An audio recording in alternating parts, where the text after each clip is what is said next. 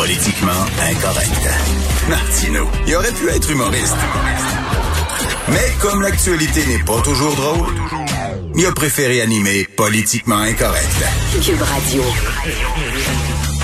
Alors, j'en parle tous les jours et je vais encore en parler aujourd'hui. Le mouvement anti-racisme qui est bien mal parti, qui est bien mal mené. Les esprits s'échauffent. J'ai encore vu euh, sur Internet quelque chose qui me fait coller au plafond.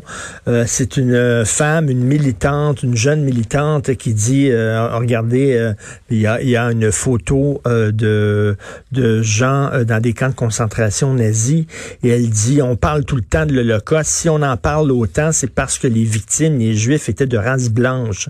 Si ça avait été des Noirs, on en parlerait moins complètement imbécile. C'est absolument stupide euh, de dire que nous, on a plus souffert que les Juifs. Est-ce qu'il va y avoir une compétition maintenant, un concours? Quelle communauté a plus souffert que d'autres?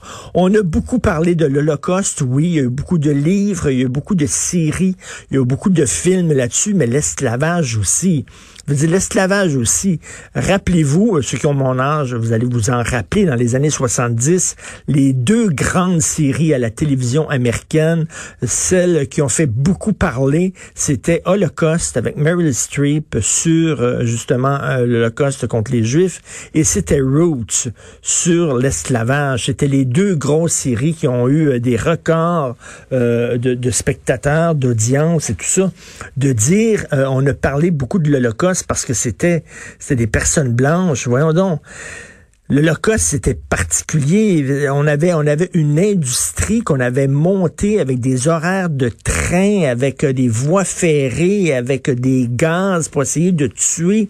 Une industrie de la mort pour essayer de tuer le plus de gens possible euh, au, au coût le plus bas possible. Ça s'était jamais vu dans l'histoire.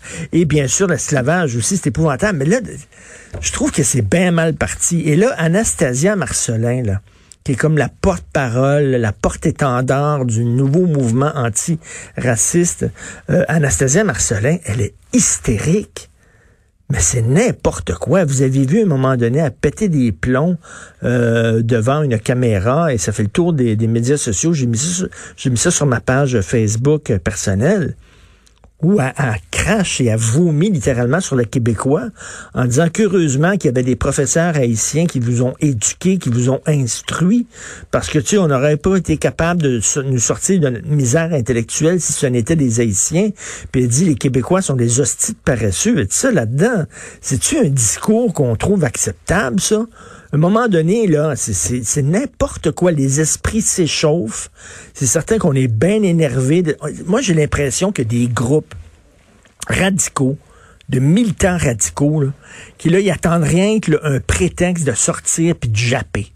OK, puis de crier, puis de s'énerver, puis de déchirer leur chemise, puis de vomir sur le Québec. Là. Ils attendent rien que ça. Puis là, là ça leur est donné sur un plateau d'argent par ce drame-là qui s'est passé aux États-Unis à Minneapolis. Affreux, l'assassinat en direct d'un Noir. Puis là, ils ont sauté là-dessus. Puis là, on va faire le procès du Québec. Vous êtes tous des écœurants. On veut des changements tout de suite. On veut que vous, vous, tout le monde, le genou à terre, puis tout le monde, là, expiez vos péchés, puis pardonnez les péchés de vos ancêtres. Puis vous êtes se calme. On se calme. On est au Québec. Si tu es une femme, si tu es une personne racisée, ou si tu es un homosexuel ou une lesbienne, un des endroits qui est le, le, plus le plus sécuritaire pour toi, c'est ici au Québec. Nous sommes un peuple accueillant. arrêtez là calmez-vous le pompon. Là. Anastasia Marcelin, c'est la pire porte-parole que vous pouvez trouver. Puis des affaires de dire qu'on parle davantage des Juifs que des Noirs, puis de... c'est n'importe quoi. Ça s'en va absolument nulle part. Ça, va aller directement dans le mur. Bref, je vais en reparler hein, régulièrement parce que il y a toutes sortes d'initiatives qui tendent à combattre le racisme et qui sont elles-mêmes, ces initiatives-là, euh, discriminatoires. Autre sujet, est-ce que vous allez voyager en Europe cet été? Il y a beaucoup de gens qui voient ça. Là. On dit que les vols, les vols d'Air Transat, par exemple, vont reprendre euh, à la mi-juillet ou à la fin juillet, je crois.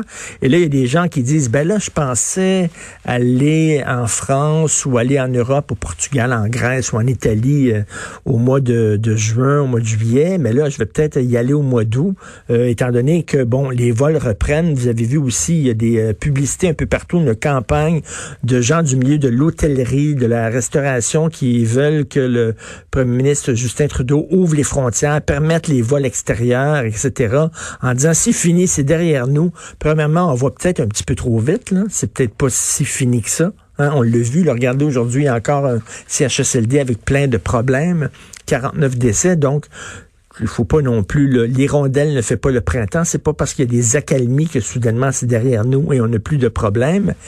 Et, euh, et deuxièmement, le gros problème, parce que je regardais ça avec ma blonde, puis je parlais à mon agent de voyage, est-ce qu'effectivement je vais pouvoir, tu sais, le Portugal ouvre ses frontières, l'Italie reçoive des touristes, etc. Et là, je dis, ben, est-ce que ça serait possible, envisageable que je voyage en Europe cet été et là, ben, le problème, c'est que tu n'es pas assuré. Il n'y a aucune compagnie d'assurance qui va t'assurer non seulement contre la COVID-19, ce qui est bien sûr, qu'ils ne vont pas t'assurer contre la COVID-19, mais ils t'assurent contre rien. Pourquoi? Parce que actuellement, sur le site du gouvernement du Canada, on dit euh, on, nous décourage de faire des voyages à l'étranger, sauf si c'est nécessaire. Si ça fait partie de notre job pour des raisons professionnelles ou humanitaires, OK, euh, vous pouvez faire des voyages à l'étranger. Sinon, le gouvernement du Canada ne recommande pas et même demande à ses citoyens de rester au pays.